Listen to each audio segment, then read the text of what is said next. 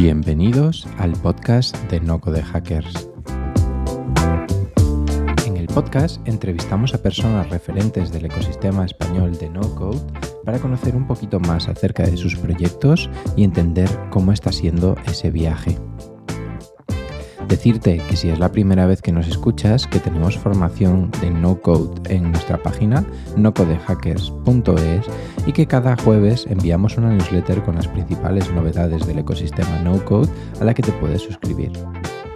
Yo soy Alex y bienvenidos a No Code Hackers.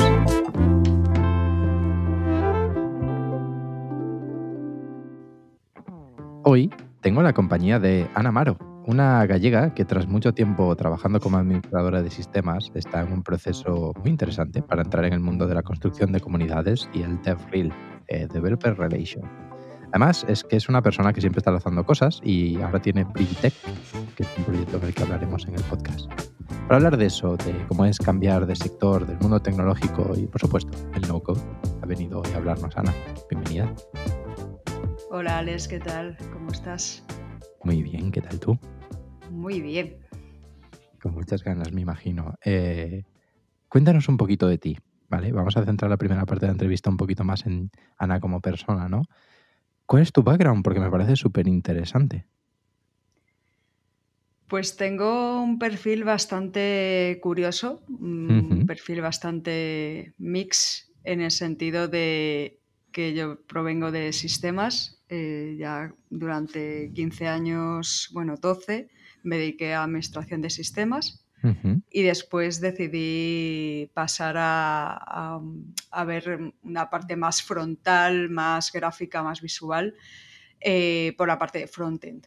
Eh, porque al final quería cambiar un poco el rumbo, ¿no? De, pasar de una pantalla pues más en negro, más de código, etc. no sé qué. Al final eh, querías cambiar a una parte pues más visual. Por eso quería probar suerte también en la parte de front. Y a raíz de ello, pues eh, después de 15 años me he dado cuenta que quiero pasar a una parte pues más de personas y de comunicación. Por eso eh, estuve pues hablando con mucha gente, aprendiendo de otras áreas, eh, así un poquito de todo, para saber cómo, cómo pensaban los demás. ¿no? Y, saber cómo comunicar mejor, eh, tener esa capacidad empática que tengo y exponerla cara, cara a los demás, ¿no? Para poder ayudar. Qué bueno. Eh, muchas cosas. Vamos a empezar por el principio. ¿Podrías describirnos en dos minutos qué hace un administrador de sistemas? Es una persona que eh, está en todo por así decirlo, en el sentido de eh, tiene que montar servidores, de poder eh, prestar servicios a otras áreas, en el sentido de pues, la parte de desarrollo para poder subir eh, todos sus proyectos, tiene que subirse a un servidor, por lo tanto tienes que estar pendiente de que eso pues no haya caídas o haya algún problema. Eh, luego también tienes el poder, digamos, de eh, dar permisos, a facilitar permisos a ciertas áreas y a ciertas personas. Y también hay una parte de, montaje, ¿no? De montaje de equipos, de, crear imágenes pues ya adecuadas eh, para diferentes áreas y diferentes personas, dependiendo del área del que estén pues tienes que crear su usuario y eh, sus herramientas, ¿no? Tener que tengan su disponibilidad de herramientas y estar un poco pendiente de todo. O sea, al final tienes que estar pendiente de, que todo funcione, ¿no? Por así decirlo. Qué guay. ¿Y eso, eso te lleva a aprender a programar o es necesario saber programar para desarrollar una de esas funciones? A ver, en principio no, pero sí, en el sentido de el sí ayuda, eh, sobre todo a la hora de crear máquinas virtuales y a la hora de, sobre todo la parte de DevOps. La parte de DevOps es una parte de sistemas como Next Level, nivel extremo, nivel master, y ahí sí que tienes que tener o trastear un poco nociones de, de programación, pero muy a bajo nivel Por eso cuando entras en la parte de desarrollo y ves backend, backend es para mí sistemas, porque realmente tira todo de ahí. tiene una vinculación con la parte de sistemas para que toda la parte de front, toda la parte frontal, pues eh, tengas apoyo en la parte trasera, en la parte de back, para que eso funcione también. Qué bueno. ¿Y qué estudias para llegar hasta esa profesión? ¿no? Porque a mí me interesa también, evidentemente, la parte del no-code es interesante, ¿no? Pero también entender distintas profesiones dentro del ámbito tecnológico creo que es muy interesante tanto para nosotros como para las personas que nos están escuchando, ¿no? Entonces, ¿qué se estudia para ser administradora de sistemas? Pues en mi caso, yo lo que hice fue un ciclo de, grado superior de, sistemas y a raíz de ahí, pues eh, digamos que estuve trabajando en varias cositas que no estaban tan relacionadas con ello y me tuve que venir a Madrid y el primer trabajo que tuve fue de técnico de soporte. O sea, al final eh, empiezas por ahí porque es la parte más asociada a sistemas. Eh, a ver, por estudiar, puedes estudiar eso, un ciclo de grado superior o si no, ya tiras de carrera universitaria y luego ya ahí te puedes centrar eh, en, esa, en esa parte, ¿no? O sea, al final es eh, lo que tú quieras elegir a través de cursos, quizás es un poquito más complicado porque necesitas una base más potente, porque no solo vincula tema de sistemas, sino también tienes que saber de, redes y de servidores. Entonces, quizás el ciclo sí que te ayuda en menos tiempo a sacarte en dos años eh, pues esa parte ¿no? de, base para poder trabajar después. Claro, y vamos a meternos un poquito en esa parte de, ciclos, ¿no? Porque yo creo que es una alternativa súper interesante a la, hora de formarte, ¿no? Como, como profesional, pero creo que muchas veces como que se encamina todo el mundo a, oye, sácate la carrera, ¿no? Entonces. ¿crees que te ha ayudado a entrar en el mundo laboral, empezar por ese ciclo? O si volvieras atrás, eh, dirías, no, mira, primero me hago una carrera, luego voy a ese ciclo? A ver, en mi caso yo me hice el ciclo porque quería empezar a trabajar cuanto antes, o sea, por una necesidad también personal y profesional. Y aparte que el ciclo es mucho más práctico, o sea, sí que tienes tu parte de teoría, pero como que no pierdes el tiempo en el sentido de en dos años eh, te doy todas las nociones básicas para que tú puedas eh, trabajar después, o sea, tener unas prácticas y a raíz de esas prácticas o bien te pueden contratar en el sitio en el que estás o bien terminar las prácticas y ya te buscas la vida en el sentido de, pues mira, eh, tengo esas facilidades que me, que me avalan para poder yo eh, trabajar en ello. También es verdad que hace 15 años era mucho más sencillo, entre comillas, a lo mejor poder trabajar o 10 años eh, en ello porque había más eh, opciones que ahora.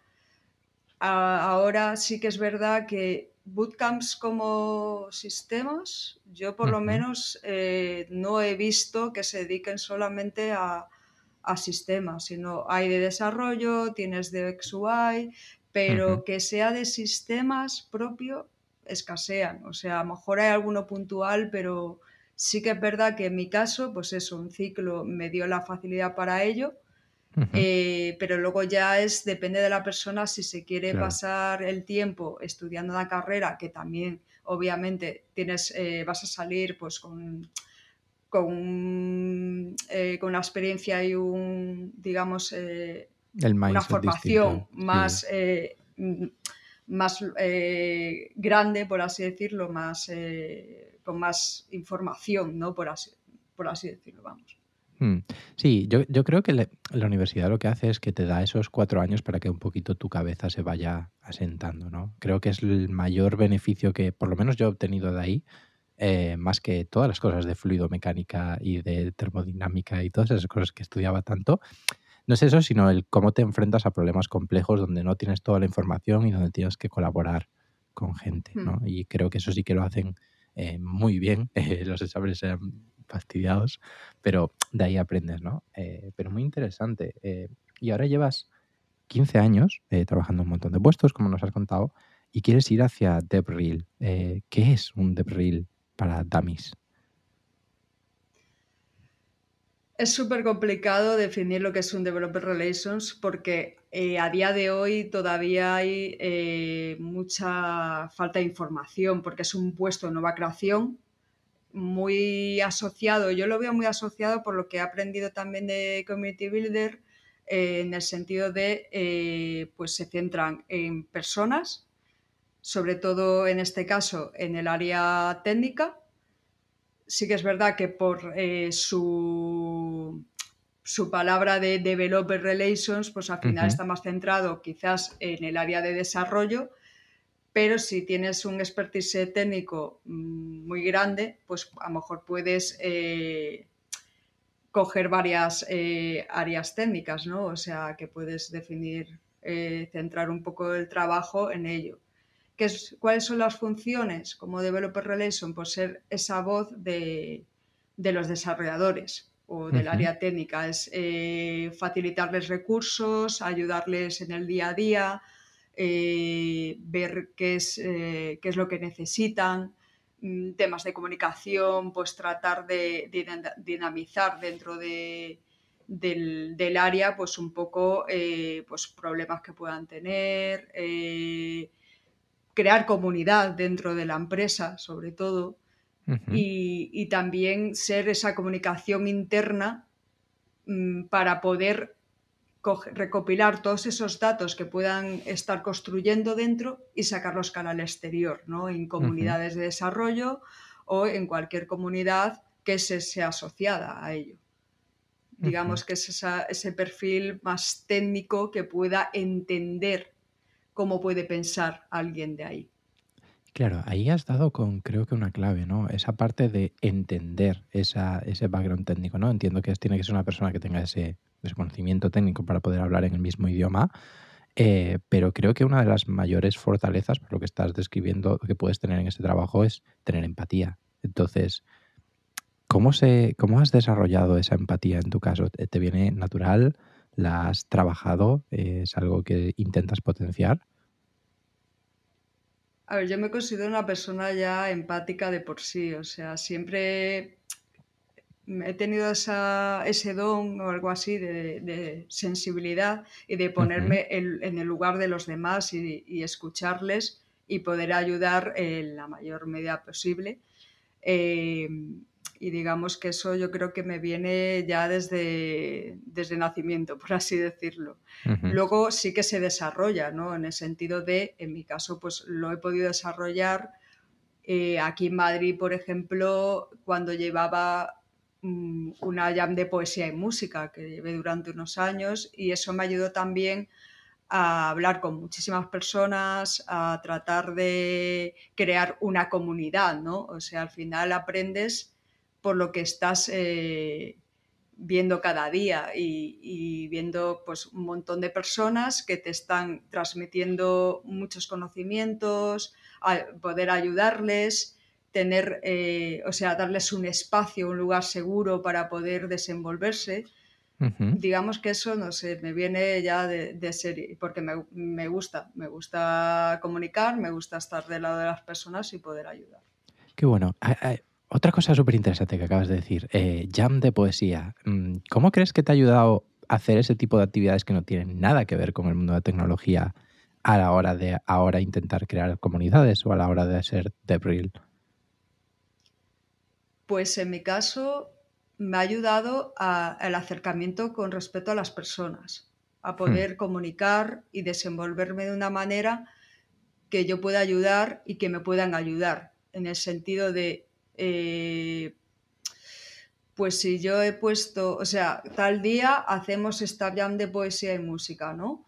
Y ahí he recopilado un montón de personas que quieren eh, exponer todo lo que tienen dentro y exteriorizarlo.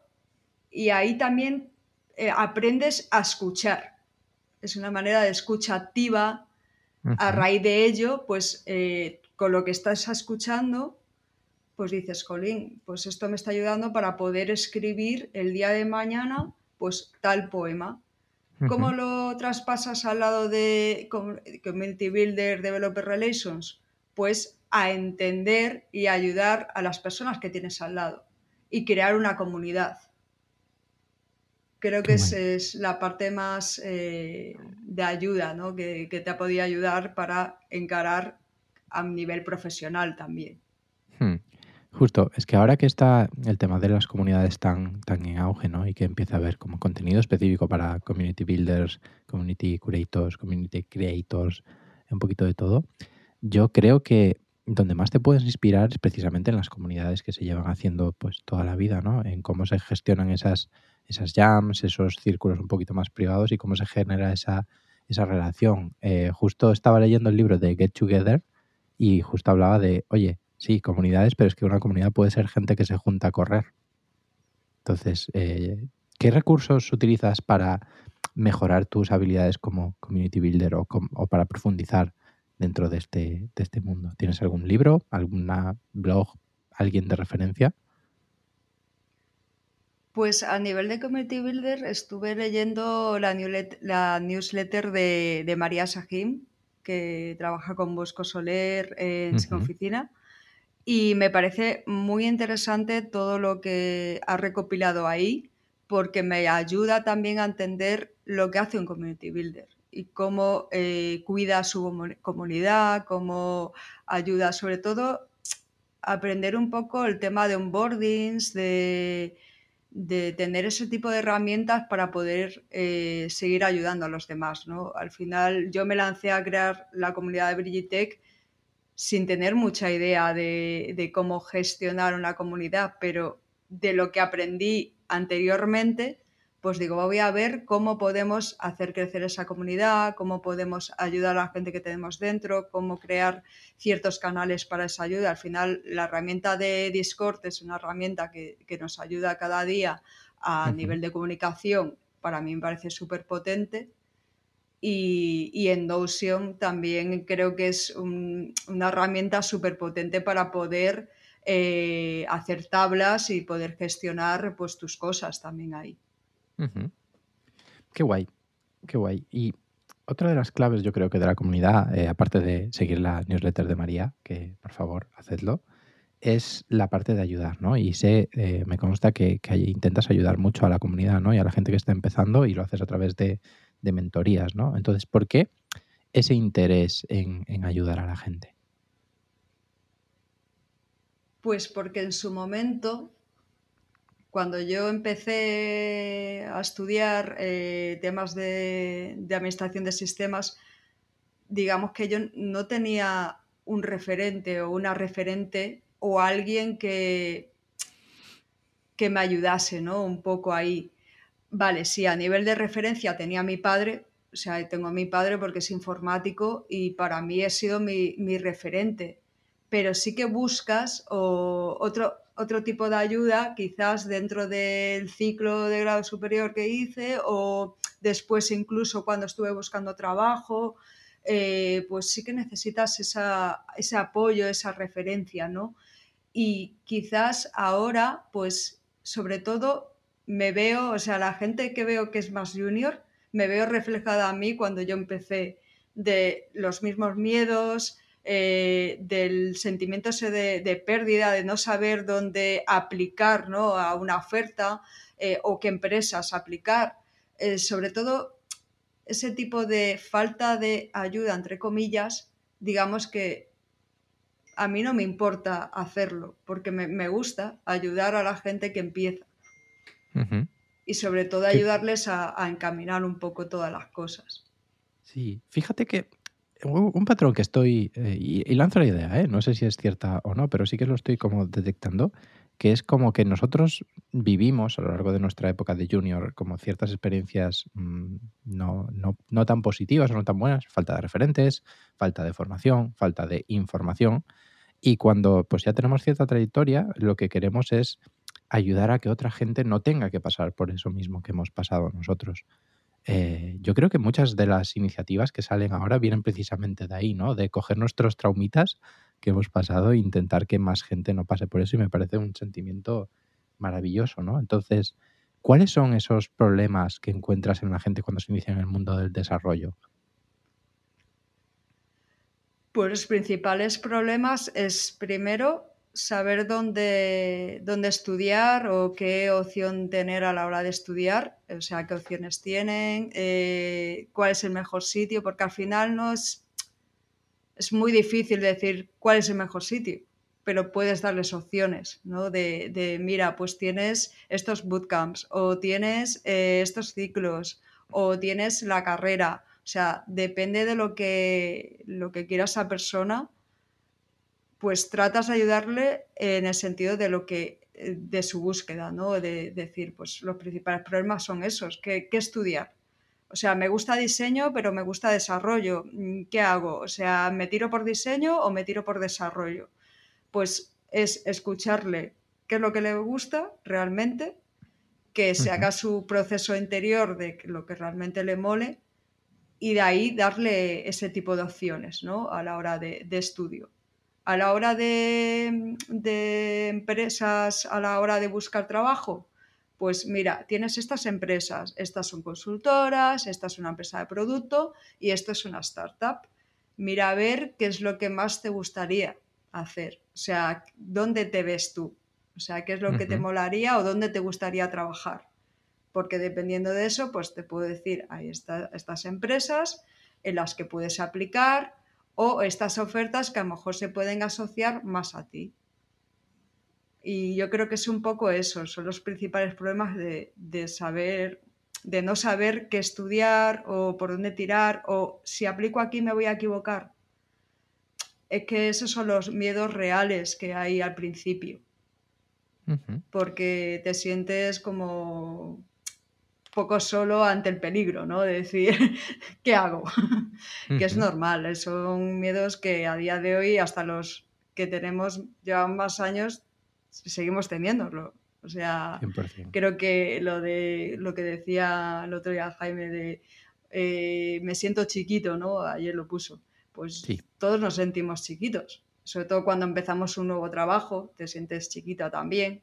Eh, porque es todo nuevo, eh, voy a encajar, lo voy a hacer bien, eh, voy a llegar a lo esperado, pues al final son miedos reales y eso no se acaba nunca.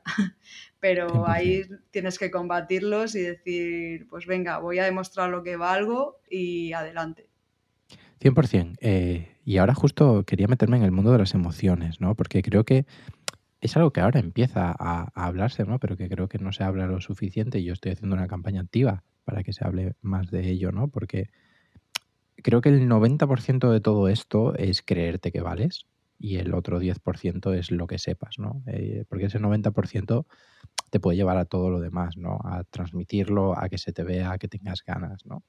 Y gestionar las emociones es una gran parte de, de ese 90%, ¿no? Entonces, en tu caso, ¿Cómo gestionas esas emociones? ¿Tienes alguna técnica, recurso, haces yoga, sales a correr, que te ayude a gestionar todas esas emociones?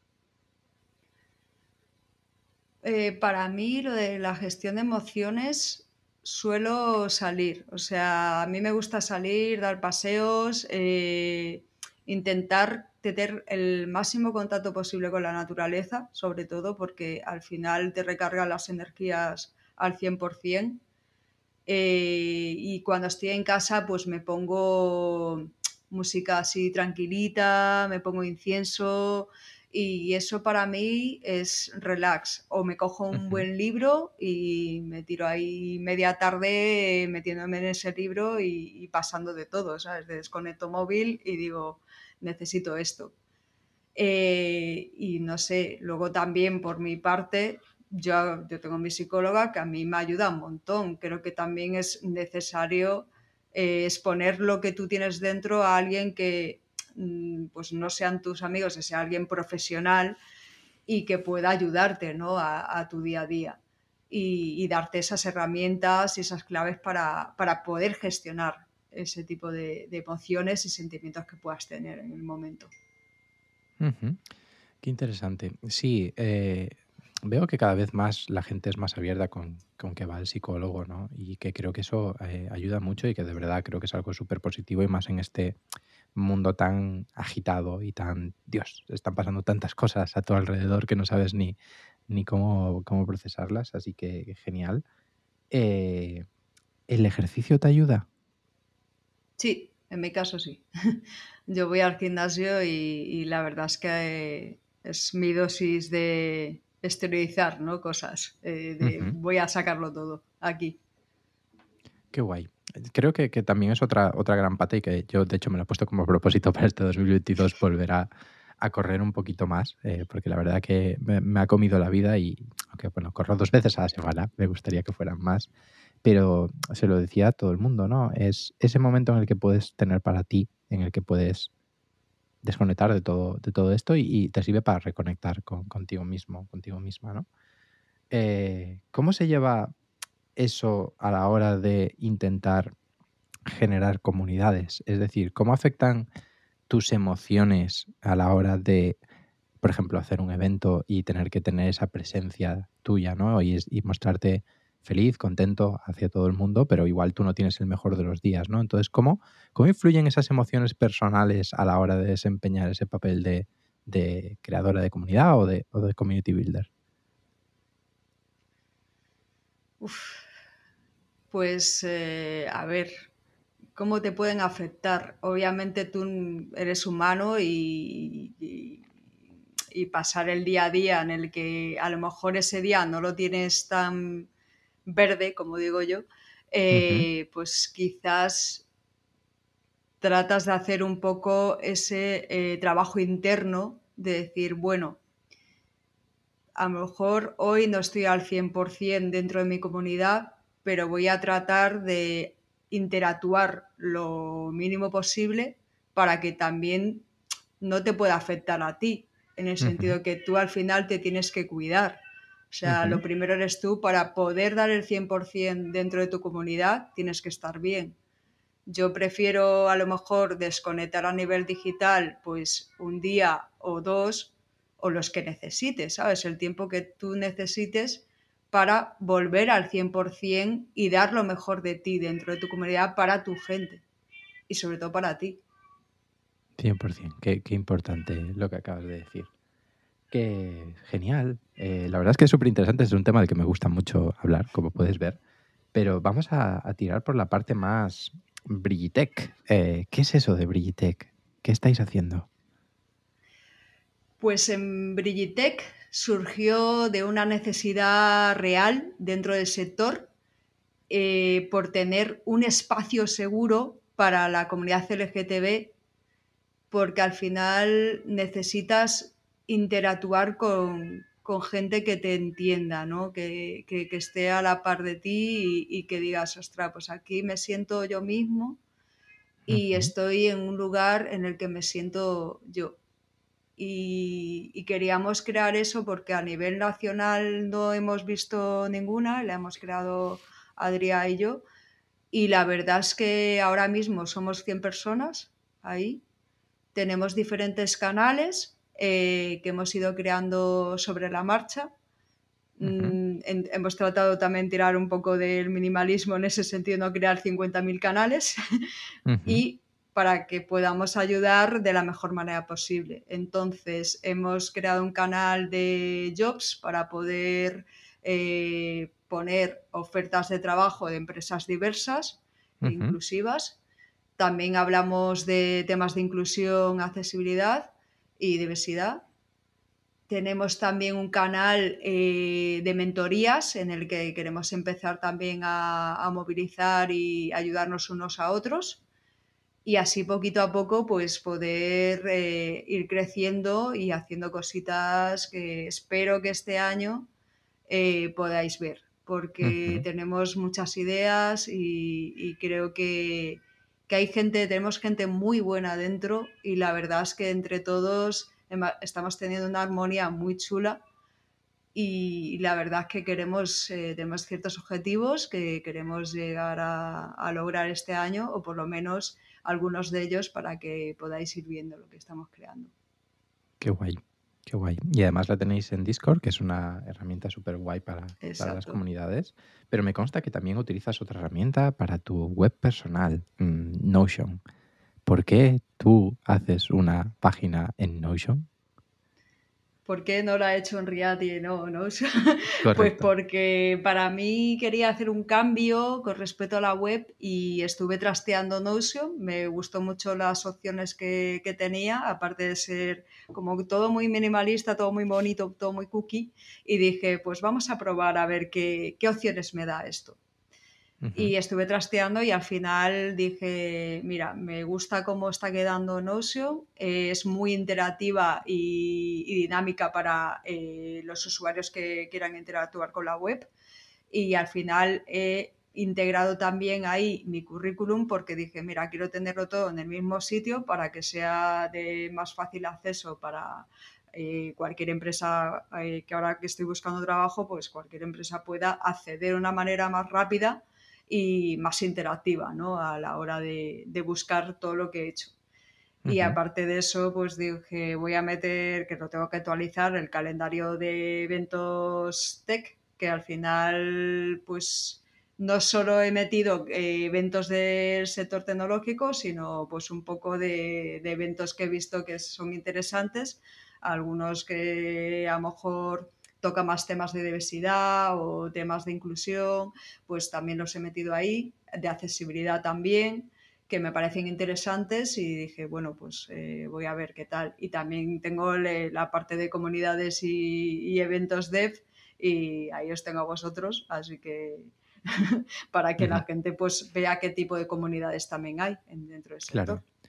y, ¿Qué es lo que más te gusta de tener la página ahí, no? Porque podrías decir, vale, pues hago exactamente lo mismo, pero me lo programo yo. Entonces, ¿por qué la mantienes ahora en Notion? ¿Por qué la mantengo? Porque me da pues, eh, rapidez y flexibilidad a la hora de hacer algún cambio. Eh, si quiero hacer un cambio rápido, pues ya cojo Notion y lo hago en el momento. Y, creo que es, que es por la interacción que tiene, o sea, es que me encanta, o sea, creo que es muy sencillo de utilizar, eh, luego lo puedes conectar con, otras aplicaciones externas y eso creo que es de muy fácil uso, o sea, al final buscas también ese tipo de, rapidez, ¿no? Quizás de flexibilidad y rapidez a la hora de, poder hacer cambios dentro de tu web.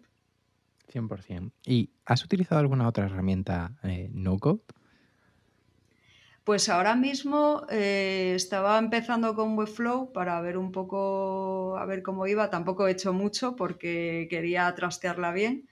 Eh, así que es, eh, por si puedo luego migrar la página de Notion para allá, pues voy a ver si, es Webflow o otro sitio que me dé opciones. Ahí he escuchado ahí por ahí Babel, que también va muy bien, así que no sé, es probar varias herramientas y ver cuál es la que mejor te encaja. Qué guay, qué guay. ¿Y crees que conocer estas herramientas eh, puede ayudar a la gente que está empezando en su trayectoria profesional ahora mismo, no? Yo creo que sí, porque te da pues un, uso rápido a la hora de crear tu web, a la hora de automatizar tareas con Zapier, por ejemplo, eh, creo que son cosas que, te puedan ayudar a tener algo eh, rápido, sencillo y que creo que cualquier persona podría hacerlo. O sea, si estás empezando, pues es una manera de, aprender y trastear sin, sin, código en este sentido y, poder tener ese acercamiento también, porque a lo mejor a raíz de ello, pues eh, les dan ganas también de aprender diseño XUI o aprender a desarrollar a nivel de front. O sea, es que ahí ya depende de cada uno. Pero creo que es el, el comienzo, ¿no? O sea, al final las herramientas no code te facilitan el día a día. O sea, yo lo veo así. Justo te iba a tirar por ahí, por esa línea, ¿no? Hacia, hacia los developers, ¿no? ¿Crees que el no-code puede ser una puerta a gente, gente joven que está empezando en su, su profesional y que le digan, ostras, esto mola, eh, quiero profundizar, voy a aprender a programar. Eh, ¿Crees que eso va a pasar? Yo creo que sí. Yo creo que sí, pero porque si empiezan aprendiendo un poco de no-code, hay algunas personas que sí que le va a picar ese gusanillo de, de querer programar, ¿no? Después creo que al final todos estamos relacionados ¿no? o vinculados entre sí y, incluso al revés. En mi caso, pues me, ahora pasar del código al no code y ver todas las opciones que tiene y, saber un poco por dónde tiran las cosas, porque al final estás viendo tu herramienta no code y dices, ah, pues mira, esto por detrás pues debe tener estas líneas de código o puedes pensar por dónde puede tirar, que eso también te ayuda ¿no? a, poder utilizarlo o darle un mejor uso quizás a, a esa herramienta de no code. 100%. Eh, de hecho, creo que la gente que tenéis ese background técnico tenéis una ventaja injusta a la hora de pasaros al, al NOCO, ¿no? Porque em, yo insisto mucho, al final esto no te reduce la complejidad de saber cómo funciona una web. Vas a tener que seguir sabiéndolo, lo hagas en Notion y no te estás dando cuenta de lo que estás haciendo, pero al final es todo lo mismo, ¿no? Entonces creo que ahí tenéis una ventaja injusta y que creo que no estamos haciendo el trabajo suficiente para llegar a ese público más developer, ¿no? Es como estamos centrando mucho el mensaje en, oye, no tienes ni idea eh, de programación, puedes crear, y está genial, es un mensaje súper potente y que estoy 100% alineado, pero también creo que hay muchos developers a los que se nos podríamos acercar y decirles, hey, puedes ser más eficiente, puedes ser más rápido, puedes utilizar esta herramienta para algunos proyectos que igual no tienes que montarte este formulario desde cero, ¿no? Usa Arengu, ¿sabes? Sí, sí, sí, totalmente. Qué bueno. Pues eh, muchísimas gracias por venirte por aquí. Me gustaría que le contaras a la gente un poquito eh, dónde te pueden encontrar y, qué es lo que, bueno, tus redes sociales, tu página web, eh, dónde te pueden encontrar. Y, nada, que es un placer tenerte por aquí. igualmente. Y a mí dónde me pueden encontrar, pues mi web está en mi Twitter, en mi perfil de Twitter, y es Ana White Wolf. Ana White Wolf. O sea, todo junto. Así que por ahí tiene mi web y tienen mis contactos, tengo los DMs abiertos, o sea que cualquier cosa me pueden contactar por ahí. Pues genial. Oye, pues Ana, muchísimas gracias por venir por el podcast. Eh, podéis todos seguirla en Twitter y entrar en su página web. Y, y nada, un placer tenerte. Muchas gracias, Alex, por invitarme y por hacerme este huequito aquí. Y nada, muchas gracias.